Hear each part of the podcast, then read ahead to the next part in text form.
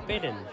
Vamos a poner un poco de contexto. Bienvenidos, esto es Contexto Podcast y hoy estamos en un eh, nuevo podcast, en el segundo del revival, esta, esta vuelta épica de, de contexto, que volvimos, bueno, nada, con, con un podcast muy, muy tranquilo, muy sereno como para arrancar así en la política argentina, en este revival, no podemos arrancar con menos que eso, la vuelta de Juanse. Em, y hoy vamos a hablar de, de algo que, que salió de un meme, contanos, José. Sí, un poco, bueno, primero espero que no salga tan mal como, como fue el podcast de Rebord eh, con Santi Maratea, que supongo que algunos lo conocen a Tomás Rebord, un fenómeno. Ay, no me fue terrible, que, que fue con Ofelia o, con, o cuál. Exacto, sí, con Ofelia y pobre, bueno, Maratea no se le escapó una neurona.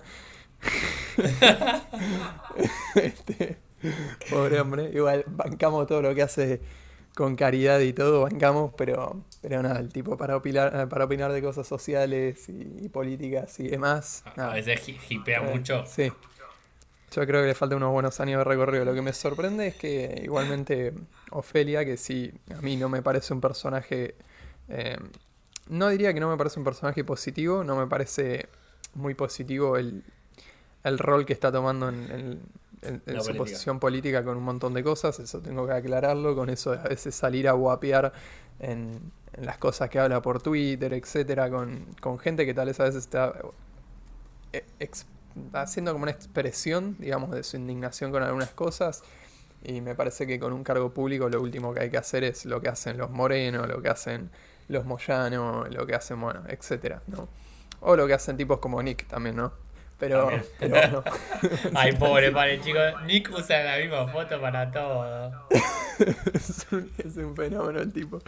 No, le cabe. Pero aparte, eh, a, mí me causa gracia cuando agarra a uno y le dice, qué sé yo, se muere, no sé. Eh, Federer se retira del tenis, por ejemplo.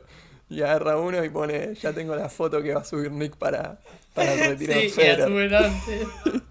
y agarra a Nick y a las dos horas sube la misma foto. O sea, no le cabe una al tipo. O sea, está muy sobrado. No le cabe una. Es un capo. Pero qué personaje. Y ayer que subí una foto con, con todos los gaturros que estaban, tenían todos eh, como unas cintas coche en la boca. Una foto era full shitpost, mal. Sí, mal hecho. Es un capo. Pero, pero bueno, nada. El tema de conversación que traíamos hoy. Eh, básicamente, yo calculo que, muchos de los, de los tres oyentes que tenemos, probablemente un, uno y medio de los oyentes, sabrá que, que actualmente podemos acceder a lo que son las primeras pruebas de inteligencia artificial con imágenes de manera totalmente gratuita. Muchas veces se confunde, que de hecho hace poquito tuve una discusión con un amigo sobre el tema, muchas veces se confunde lo que es inteligencia artificial y una, base de datos que tiene un montón de imágenes y que vos escribís algo y te devuelve una imagen. Eh, o te devuelve el conjunto de un par de imágenes. Que es básicamente nada, es como una. Es, alguien que metió 3 millones de imágenes en una base y le dijo a la base, che, armame algo con esto, o no sé, o devuélveme, que por ejemplo, esto es algo también muy interesante. Si ustedes alguna vez tienen una imagen, pueden hacer una búsqueda reversiva en Google de la imagen. Eso lo pueden probar. No sé si lo conocían, pero básicamente supongamos que tiene una imagen suya. Claro, si tiene una imagen suya, hay un par de páginas de internet. Si tienen una imagen suya o tienen cualquier tipo de cosa. Por ejemplo, quieren buscar el origen de un meme, ¿no? Entonces, agarran el meme, hacen una búsqueda reversiva en Google y Google les va a devolver cuál es el origen de esa imagen. O por ah, ejemplo, agarran una imagen como la suya, ponele, suben una, no sé, suben, se sacan una selfie linda o hicieron una, se sacan una selfie no para TikTok, iba a decir para TikTok, por ahora lo uso bastante, pero eso es solo video. Se sacan una foto linda para poner en Instagram eh, y en, algún momento la subieron hace, no sé, la, subieron hace dos años, lo que sea. Bueno, Google, ustedes pueden poner ahí eh, Reverse eh, Image Search, que básicamente nada, la búsqueda reversiva de la imagen. Ponen la imagen así como la, tienen en su celular, y Google les va a decir dónde está subida esa imagen y cuál fue la primera vez que se subió a cualquier red social, a, cualquier tipo de plataforma. De hecho, con eso pueden buscar, por ejemplo, si esa imagen está subida en lugares donde ustedes no querrían que esté subida. Eh, no sé, Ah, que de ok, repente se encuentre, no sé, en un, eh, que sea un, no sé, una publicidad en, en páginas medio turbias, por ejemplo, y que estén Claro. usando esa imagen. Eh, entonces nada. bueno, le han ganado eso- muchos juicios tipo a Google y páginas así, ¿viste? Por, por tener contenido que, que uno no, te- no quiere que tengan. Exacto, exacto. Entonces, nada, es como para cuidar un poco su privacidad por un lado, pero al mismo tiempo para conseguir cosas pelotudas interesantes. Es decir, che, quiero la imagen original de esto. Y acá solo tengo una parte de la imagen, ok. Claro. La busco en Google, me hace la búsqueda reversiva y de repente, listo, encontré la imagen original. Está súper bueno. Es un golazo. Pero eso es una base de datos de imágenes, que es muy distinto a la inteligencia artificial de imágenes, que es lo que nos plantea DALI. DALI, en realidad DALI 2, es una plataforma creada por unos developers en no sé qué lugar del mundo, la verdad que no lo investigué tanto, que básicamente salieron en principio con un DALI 1, que era un beta cerrado, un beta cerrado para ponerlos en contexto, es básicamente algo, un software o una plataforma no terminada, pero que ya está en prueba. Eh, y en este caso lo hicieron cerrado y en el DALI 2 lo hicieron público. Público pero limitado. Eh, básicamente entran a la página DALI, que vamos a ponerla probablemente en un posteo de Instagram, y pueden agregarse a la waitlist, que yo por suerte ya tengo, ya tengo el software. Se agregan a la waitlist y básicamente después le van a mandar un mail en algún momento para poder probar esta plataforma. ¿Cómo funciona? Recontra simple. Ustedes escriben, por ejemplo, gato saltando en un patio lleno de girasoles y Dali les va a devolver cuatro imágenes de un gato saltando en un patio con girasoles. De esas cuatro imágenes ustedes lo que pueden hacer es ampliarlas, modificarlas agregándole más palabras clave para que se vayan modificando las, imágenes, hacerlas mejores, que en realidad es optimizarlas, ponerle decirle, che, me gustó la 3. Ok, la 3 la quiero más detallada. Hacémela más detallada. Entonces Dali empieza a recolectar más información, más información, más información y te la vuelve más detallada. Y te vuelve a lo más realista. Eh, podés hacer variaciones, como les digo. Si entran a la página van a ver que, por ejemplo, podés, no sé, hacer un departamento futurista. Y la empezás a optimizar y de repente tenés una imagen de un departamento futurista bastante real. Y de repente le querés agregar un flamenco en el medio del departamento, de ese departamento futurista. Bueno, en vez de hacerlo, buscando una foto y pegando un flamenco, para que quede de la manera más real posible, le decís a la inteligencia artificial, quiere un flamenco en el medio. Entonces la inteligencia artificial te empieza a poner cuatro opciones de flamencos en el medio, obviamente, porque te da siempre opciones. Y vos decís, ok, me gustó esta tercera, optimizame la tercera. Y cada vez parece más un flamenco en el medio. ¿Y tiene, Entonces- tiene un límite tipo de cantidad de palabras o cantidad de cosas? No tiene límite de cantidad de palabras. Eh, lo que sí tiene obviamente son límites comerciales. Vos podés sacar distintas licencias y hay una licencia que es la más cara de todas, que es la comercial, con la que vos podés crear cualquier cosa y venderlo comercialmente, como si fuera de tu propiedad. Eh, de hecho, bueno, en la empresa donde trabajo compraron esa licencia, pero para pelotudear, porque obviamente para una empresa es todavía Es esto no está súper desarrollado. y listo. Eh, exacto. Eh, y, y bueno, nada, lo hacen como para que todos podamos pelotudear un poco con eso, divertirnos, etcétera. Eh, pero básicamente porque también la licencia comercial no tiene límites, pueden estar 80 personas metiendo prompts, como se le llama así, que es, le decís al robotito que imagine algo. Eh, y para sacarlos del tema y volverlos de nuevo a lo que les decía, la diferencia entre una base de datos de imágenes y la inteligencia artificial, una base de datos de imágenes te devuelve imágenes o te devuelve conjuntos de imágenes.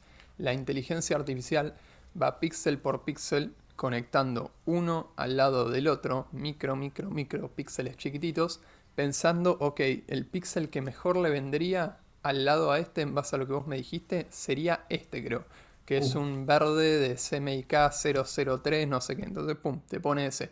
Y, dice, y al lado de este verde que acabo de poner le vendría bien este, en base a lo que vos me dijiste y en base a también, obviamente, una base de datos inmensa de imágenes, pero interminable. Porque como están en la network esas imágenes, cada vez que no está muy especificado en qué network están, no, está especificado si es de Google, de dónde toman estas imágenes, pero son públicas.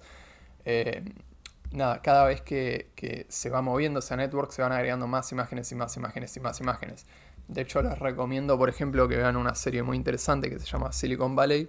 La pueden ver en distintas plataformas de streaming, eh, donde les muestro un poco cómo es que hoy en día todos estamos interconectados por los datos y que todos nuestros datos en realidad son un poco públicos y que esos datos son el mismo Internet. Entonces todos en este momento por más que tenga el celular desconectado del Wi-Fi y desconectado del 4G, mis datos están en interacción con el celular de la persona que está al lado mío, de alguna manera, porque estamos en una red offline constante. Eh, y bueno, eso pasa un poco con la inteligencia artificial. Toma toda esta información y va devolviendo cosas. Y es inteligente porque puede optimizar también, porque no te devuelve un solo resultado. Vos le podés decir, che, mejorame esto. Y como es inteligente, te lo puede mejorar. No tiene que salir a hacer algo nuevo. Entonces básicamente es eso la inteligencia artificial y es la mejora continua. Como es eh, inteligencia y como es artificial, se va a mejorar a ella sola. Entonces este DALI 2 no necesita convertirse en un DALI 3. Automáticamente a través del tiempo y a medida que más gente... Se va a convertir por sí sola en la mejor. Exactamente. Y cuando la gente le dé feedback, cuando la gente le diga, cuando la gente busque pelícano, eh, no sé, en una playa de Costa Rica, y la inteligencia devuelva eh, cuatro imágenes y a vos te guste la 3, con el largo plazo la inteligencia lo que va a ver es, ok, cada vez que me hicieron esta consulta, la gente terminó eligiendo más la 3 que la 4, que la 2 y que la 1. Entonces probablemente la 3 es lo más cercano a la realidad cuando me hacen esta búsqueda. Igual que decía algo, podemos, me, da cierta paz que nos podemos organizar para boicotearla también. Obviamente que sí, pero... Porque si le enseñamos que está bien lo que está mal o sea, al mismo tiempo sí, pero al, mismo tiempo no. Porque en realidad siempre va a tener. E, esto es una cuestión de, de datos. O sea, como. O sea, como es un software cerrado, no es un software abierto, por más que todos lo puedan utilizar y todos puedan dar feedback de este tipo, al fin y al cabo los que terminan diciendo si ese feedback es valioso son los dueños del, software, digamos. Total. Los dueños de los creadores en sí. Esto, bueno, justamente otra cosa también que se ve en esta serie, y la vuelvo a marcar, es cuando crean un robot automático que es también de inteligencia artificial y que aprende por sí solo, y etc. Y es que en realidad si vos le cortás ciertos caminos a este software en algún momento, porque sabes, qué sé yo, como los famosos caminos de la maldad para que se te vuelvan máquinas locas, etc., no hay manera, eh, tecnológicamente hablando y científicamente hablando, de que el software por sí solo puede ir por ese camino. No existe. O sea, es totalmente imposible. Porque puede pensar por sí solo hasta el límite que vos le imponés. Eh, Eso es otra realidad que por eso la gente no termina de, comprender un poco lo que es la revolución de las máquinas. Es totalmente posible la revolución de las máquinas, 100%, porque si vos tenés tres máquinas y tenés... Todas estas están limitadas, pero saben cómo sacarle los límites a la cuarta, entonces esas tres, si se revolucionan, le pueden sacar los límites a la cuarta. Y entonces la cuarta ya está revolucionada y puede hacer lo que quiere. Eh, sí, y además algo es mucho más perverso em, la realidad de la revolución de las máquinas que eh, la idea de, bueno, va a pasar modo Terminator, que tipo va a aparecer un robot y te va a cagar a tiros. No, no. Exactamente, em, O sea, en realidad lo que va a pasar es otra cosa. o sea, va a calar mucho más hondo eso. Porque, por ejemplo, había leído, eh, había escuchado también en, la charla donde decían, claro, lo que va a empezar a pasar es que van a, van a empezar a crear eh, fake news, por ejemplo, infinitas, ¿no? Em, y van a ver cuál es la que garpa más. Y la que tiene más vistas van a impulsarla con publicidad, por ejemplo. ¿No? Entonces, eh, ya estaban logrando hacer escribir a una sí, inteligencia artificial blogs enteros de, de cosas con, razonamientos, con pensamientos, con conclusiones, pero blogs así largos, notas, notas de diario. Eh, Podrían entender hasta nada, cómo representarse como un autor. Eh, tal cual. con estas imágenes, si estuvieran conectados con estas imágenes, podrían crearle una imagen al mismo autor que no sea una imagen real. O sea, que ni siquiera haya una persona que se haya sacado esa foto antes. Es que la, la podrían haber fabricado en la máquina misma. Exactamente, sí, sí, podrían, podrían hacer todo. Entonces la revolución de las máquinas claramente es posible. Eh, al mismo tiempo, los que imponemos los límites sobre eso somos los humanos. Eh, es como, eso no va a dejar de pasar. a mí me da eh, como... Una máquina no puede romper una línea de código que está totalmente cerrada a su acceso. No, no puede, salvo que tenga información limitada eh, perdón, información ilimitada del Internet, que nunca va a pasar, pero que tenga información ilimitada y aprenda cómo hackear, por ejemplo. Pero ¿por qué la tendría? O sea, si, la, si todas las máquinas estuvieran interconectadas, que ese es un poco el miedo, como todos los datos, repito, son un poco públicos de alguna manera, eh, ahí sí podrían aprender a hacer cosas que uno como eh, humano no les hubiera permitido hacer o no les permitió hacer, pero estas aprenderían igual. Entonces lo importante es que se mantengan en una red que es cerrada. Y por eso hoy en día existe todo esto de lo que se llama IoT, que es la inteligencia de las cosas, que es básicamente conectar a las máquinas en una red que se llama todo lo contrario a red de banda ancha, que nosotros estamos acostumbrados a la red de banda ancha. Esto es una red de banda angosta y está utilizada exclusivamente para las máquinas inteligentes, como puede ser una aspiradora en tu casa. Entonces la idea es conectar a todas las eh, máquinas inteligentes del mundo a esa exclusivamente esa red. Y esa red obviamente después irá escalando al igual que lo hicieron las redes de banda ancha en su momento, pero son una red exclusiva para ellos y no tienen acceso a cuestiones como el mismísimo Internet que conocemos nosotros que tiene Google y todo eso. Claro. Eh, Es un montón de información. tranquila data también que de los primeros dos podcasts, ¿viste? Te decimos, bueno, el mundo está en un caos. Y ahora el mundo está en un caos, pero va a ser controlado por eh, los robots, ¿sabes? Eh, no, pienso un montón de cosas y pienso primero todo, o sea, como. Mm, de nuevo, qué frágil todo. Qué frágil todo, resarpado eso. Como. De la nada poder fabricar instantáneamente piezas de contenido que se van a distribuir por internet y no sé, pero me llega a pensar un montón de cosas, me llega a pensar como, che, o sea, vas a empezar a ver, vas a poder en 10 años estar hablando con perfiles que no sean personas.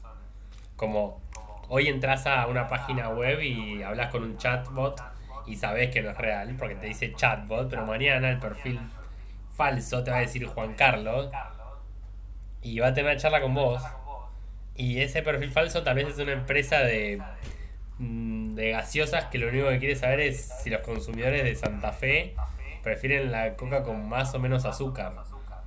Entonces creó perfiles falsos para relacionarse con la gente. Digo, podés llegar a como niveles infinitos de... Sí, totalmente en eso. No sé, o sea, es como que es tan grande lo que podés hacer en el momento en el que una máquina, vos le podés escribir y puede empezar a asociar un razonamiento de unir imágenes para que tenga una lógica, porque no es que, o sea, cuando métanse a ver videos de Dali em, y van a ver lo real que es, no es que agarre y pega un perrito arriba de, una, de un living. O sea, literal lo crea ahí como si estuviera ahí, es muy zarpado. Es una, es una em, locura y mm, definitivamente sí, todo lo que, lo que mencionas y también, eh, nada, lo que me llama la atención es los de nuevo volvemos como un poco siempre a lo mismo, ¿no? Pero los gobernantes en sí es como están muy afuera de este loop, ¿entendés? Están muy por fuera de este loop. Eh, lo mismo pasa, digamos, con la libertad del, trading, de las criptomonedas, etcétera. Está muy por fuera del loop, entonces no tenemos eh, un control formal sobre estas cosas y las empresas de tecnología eh, nada, pueden manipular y hacer un poco lo que quieran a mediano y largo plazo. Y no están soltando un montón de piezas tecnológicas porque ellos creen que no están eh, preparadas al 100% todavía y no quieren tener un crash con esas cosas y que se desperdicie tecnología, porque si hay un mal lanzamiento muchas veces se desperdicia. Em, está un poco en sus manos y no tanto en las manos de, de los que gobiernan. Eso es bastante curioso. Para mí, eh, algo de que hablamos, eh, eso que decís vos y en conjunto que veníamos hablando en, el podcast pasado, hay algo que, tenemos como que asumir, que en general a la gente le cuesta y la gente como defiende, viste, como a capa y espada, tipo todo lo que es Silicon Valley, todo lo que es todo lo que es tecnología. Que no está mal, ¿eh? O sea, no está mal, la tecnología trae un montón de cosas resarpadas. Sí cuestionarnos esto que decís vos como, che, que el 99% de las cosas que uno consume no están bajo nuestro control como el 99.99 no está bajo nuestro control. Y probablemente no sea una cosa em, de la modernidad, de, sea desde siempre algo de lo humano, de la sociedad, que es muy complejo terminar teniendo como el control de lo que consumimos, de lo que hacemos, de lo que estudiamos, de lo que aprendemos en el colegio, de lo que vemos en la tele, porque en general tenemos 24 horas y no podemos crear una vaca a la vez que creamos un medio de comunicación. Em, pero sí lo que pienso es como. Como que vivimos luchando contra eso. Contra la idea de tipo de, sufrir esas consecuencias. Cuando en realidad ya lo deberíamos renaturalizar. Che, el 99,99% de las cosas con las que nos contactamos en el día no están bajo nuestro control. O sea, em, se está fabricando, digamos, ya el día de mañana y nosotros no tenemos forma de influirlo. O sea, no podemos decirle a, Zuckerberg cómo queremos que sea meta. No podemos decidir sobre para qué queremos que se use la inteligencia artificial. Ya se está decidiendo y nosotros no estamos en nuestro, control. a todo esto que voy, me, me pregunto si realmente podemos hacer algo más que asumir su orden, su destino medio inexorable. Entonces me lo pregunto, porque es como, se me hace como que, con esto de Dali, que se me hace, por ejemplo, tan grande lo que puede crearse, lo que puede hacerse y lo que todo, que digo, no sé ni por dónde empezar a atacarlo, ¿viste? Como, ¿qué, hago? Em, no sé, no sé, no sé, pienso, pienso, pienso y... Y digo, no, o sea, esto que decís vos, no te va a sacar el trabajo, Dali, no va a reemplazar el diseño gráfico. Pero ¿hasta cuándo? ¿Hasta cuándo? Este, mira, lo único que pienso yo, tuvimos un, pequeño problemita con el audio, repentinamente. No sé si ahí me estás escuchando bien. Yo, te escucho, ¿eh? Estábamos, yo seguí hablando, así que... Perfecto.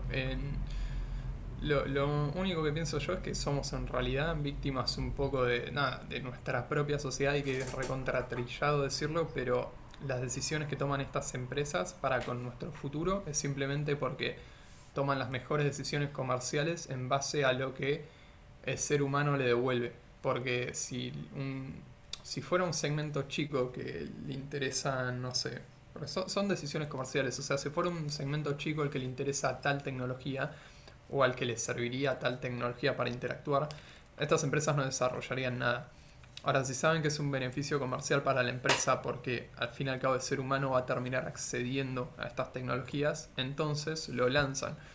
Es lo mismo que con la realidad virtual, por ejemplo, qué sé yo. Yo no, la verdad que no me acerqué nunca mucho a la realidad virtual, pero la realidad es que es un lanzamiento a, largo plazo porque probablemente hay un montón de estudios sociales de que todo esto de el alejamiento que tenemos para con la realidad se nos va a volver a conectar mediante la realidad virtual. Entonces nosotros no, obviamente no tenemos ningún tipo de decisión para con eso. No tenemos decisión de si la realidad virtual es positiva o no para la vida del ser humano, si realmente es una herramienta eh, o si es solo entretenimiento o lo que sea. Sin embargo, va a terminar siendo una realidad probablemente dentro de unas décadas. Eh, entonces, como decís vos, obviamente no tenemos ningún control, pero al mismo tiempo sí lo tenemos, porque las empresas toman las decisiones por nosotros, por las masas. Sí, pero, sí, pero, el, tema es que, el, tema es que uno termina tomando las decisiones por algo que decíamos el otro día. Eh, según lo que consumimos, según lo que los videos que vemos, según las publicidades que vemos, según lo que nos enseñan en el colegio. Y al final digo, no sé, empezamos a usar una pajita de, metal en vez de la de plástico, no porque un día mm, de la nada salió de forma espontánea, no, porque Greenpeace te bombardeó con información, te bombardeó con comunicación y, y nada, cambiamos nuestros métodos de consumo.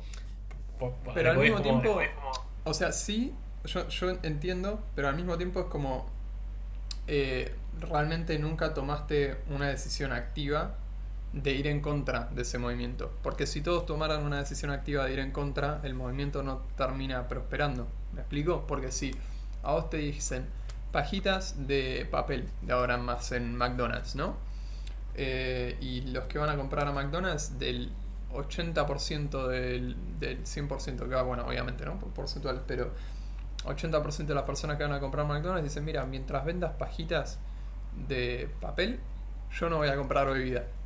Entonces comercialmente a McDonald's lo afecta demasiado como para seguir sí, vendiendo Sí, pero digo, eso no empezó a ocurrir cuando llegó la, los kilos de comunicación y los kilos de publicidad de tomar con pajitas mal. Claro, pero, pero por eso te digo, o sea, es como quedan. Eh, volvemos un poco a, a lo que. Digo, no, no, es que en el 97 espontáneamente el 80% de Estados Unidos dijo, che, vamos a tomar con pajita de metal. No, no, pero por eso te digo, o sea, queda un poco. Ponele que los medios hagan ese esfuerzo, ¿no? Los medios, las relaciones públicas de las empresas, los patrocinios, la presión política, la prensa, todos hagan ese esfuerzo. A fin y al cabo, como hablamos en el podcast anterior, queda en el ser humano en cómo adquirir esa información y cómo la va a analizar y, y qué pensamiento propio va a tener. Si el pensamiento propio está corrupto, entonces el resultado es que todo el trabajo que hicieron esos medios, etcétera, es funcional a la decisión comercial. Ya sea pajita de metal, pajita de... Estamos poniendo un ejemplo, ¿no? Sí, sí, eh, entiendo dónde vas. Es, es un poco eso. Sí, como, este, como hasta, no solo, no solo cuestionar, que McDonald's me dé pajitas de, no sé, de plástico en vez de metal, sino también cuestionar el que me enseñó que las pajitas de metal es lo que estaba bien. Exactamente, precisamente eso. Sí, sí. Es un, dudar de todo. Exacto, sí. Y ni siquiera dudar, es como sacar tu propia conclusión. Eh, es por, por, por, ejemplo, en Estados Unidos está pasando mucho ahora. Eh, nosotros acá nos quejamos mucho políticamente de esto, de tipo las licitaciones, esas cosas que se hacen entre empresas de políticos y qué sé yo en Estados Unidos todo eso es público y allá le dicen hacer lobby, literalmente, le dicen así y punto. Pero ¿por qué la gente no se queja? Porque económicamente las cosas funcionan. Entonces, Si, si, la ruta no, no me afanan, eh, no sé, 100 kilómetros de ruta y hacen los 100 kilómetros de ruta y el asfalto es bueno y por lo único que lo hacen es porque prefiere llevarse uno el contrato en vez de otro, pero le van a pagar lo mismo. Entonces no hay, una, no hay como un círculo de choreo ahí, por decirlo de alguna manera burda. Entonces nadie se va a quejar pero sin embargo ahora están empezando a estar un poco más woke con eso y están empezando a quejarse del lobbying, cosa que en Estados Unidos no pasó nunca. Eh, bueno, está mal visto en Estados Unidos y es medio ilegal hacer lobby afuera. Exactamente. como que las empresas de Estados Unidos vienen a hacer lobby acá. Sí, sí, que, eh, como que eso que decís vos está normalizado allá, pero en el resto del mundo no. Eh, Me pregunto, como, como, que en cierto, en cierto punto lo único que veo como salida es es como, o sea, me, pregunto, estoy pensando ahora, ¿no? Como esto de si, eh, si no le tengo que, si tengo que dudar de el medio hegemónico.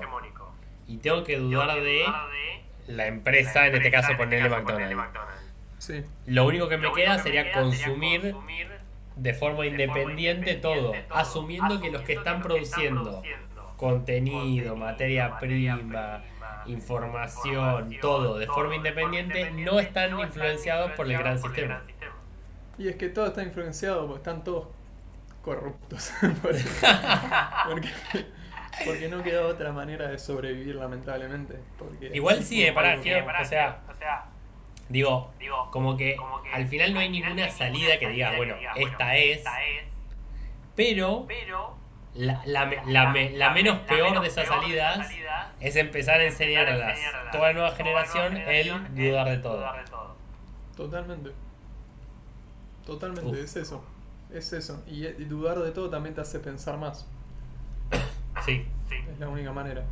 Porque además, cuánto tiempo llevamos de, este podcast porque teníamos el interés de, de tocar. Eh, no, nos quedan dos minutitos. Dos, tres minutitos. Perfecto, bueno, no, no llegamos porque queríamos tocar un tema más. ¿Qué, tema? ¿Lo dejamos para la próxima? Sí, lo vamos a dejar para la próxima, pues es un tema súper un tema super interesante que tiene que ver un poco con, con los trabajos de, del futuro.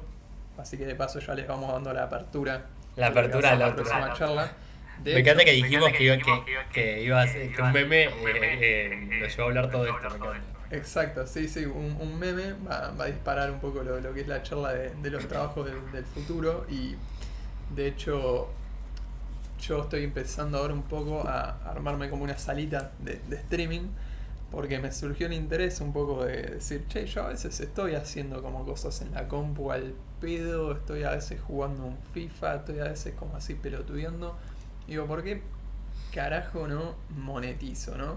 Esto. Entonces, un poco lo, que pasa con, con, los trabajos del futuro, para poner un ejemplo de un trabajo que está muy creciente. que creo que los streamers argentinos encima le están rompiendo y están haciendo un re laburo. Eh, no solo haciendo cosas pelotudas, porque vemos algunos como Coscu que viraron completamente de la pelotudez a hacer cosas mucho más interesantes y hacer mm. cosas también un poco más sociales. Eh, qué sé yo, participaciones en eventos y ahora lo, que hizo, por ejemplo, esta semana me parece súper piola, que él y su equipo de, de laburo compraron un montonazo de figuritas del mundial, creo que más de 20.000 y las van a vender a menos de la mitad del precio de lo que se estaban vendiendo para que todo lo que vaya en este evento, obviamente es una estrategia ¿no? de marketing bien, bien de nicho o de rilla como le diríamos, pero está haciendo que la gente que va al evento pueda acceder a una figurita, un evento de acceso gratuito, porque no es que tienen que pagar la entrada, puedan comprar eh, las figuritas a un precio mucho más accesible y figuritas que actualmente están ya no solo caras sino difíciles de conseguir. Entonces sabes que si vas al evento vas a poder comprar y obviamente van a poner límites por persona y todo para que los chicos que vayan con sus padres puedan comprar figuritas. Bueno, esto, que, esto, que, decís no, no, es, no está fuera del, del, tema de lo que veníamos hablando porque, porque en cierto punto es empezar a ver cómo, cómo las nuevas generaciones empiezan a, a través de sus propios medios, porque la verdad que el que conoce la historia, por ejemplo, de Coscu, sabe que salió de, de la nada, de cero, de, de él en, una, en un cuartito muy chiquito, eh, haciendo la suya y hoy hace estas cosas y ha llenado estadios, bueno, y ha hecho un montón de cosas. Digo, al final es como que las nuevas generaciones empiezan a a, a, no romper, no quiero decir romper porque siempre la nueva generación va a romper, pero sí como empezar a, con sus propios medios, empezar a, a, participar más en la sociedad. Siento que antes era como, como la generación previa, la de nuestros viejos, era un poquito más tal vez la de estudia esto, hace tu carrera y listo, hace tu oficio y viví tu vida.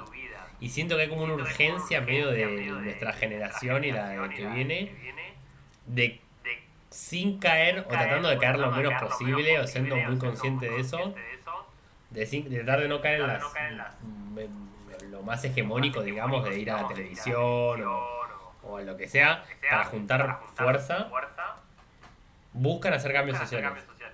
Y uno diría, bueno, pará, es una figurita.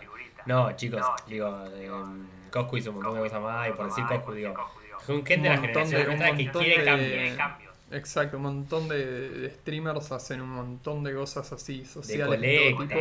Mismo remarco de nuevo a, Maratea con, con, lo que hace para un montón de causas sociales. y hablemos realmente de cuántas personas que están en los medios hegemónicos hacen algún tipo de cosa para la sociedad. literalmente. Más que, que, sea su laburo, digamos. Entonces, no, pero o sea, literal, yo nunca vi al conductor de, no sé, un canal de noticias, no, sin mencionar ninguno, haciendo una colecta. Totalmente. Nunca. O utilizando el medio para eso, porque el medio no le permitiría.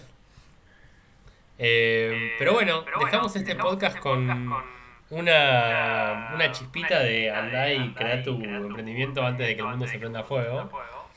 Y también con lo que vamos a hablar en la próxima podcast, que es eso, son los, trabajos que se vienen. Y también como que la clave de los trabajos que se vienen es la curiosidad para mí. Es tipo, che, ¿qué pasa si? Eh, y, saber que tenemos las herramientas cada día más a mano. Digo, esto está sucediendo con dos personas que están alejadas en el planeta Tierra y lo vamos a subir y lo van a escuchar otras personas que están más alejadas de nuestro. Eh, no sé, a veces uno normaliza un montón de cosas, pero realmente estamos llenos de herramientas. Pero bueno, eso queda para el próximo podcast y yo cierro aquí. Nos vemos en el próximo podcast entonces. Nos vemos.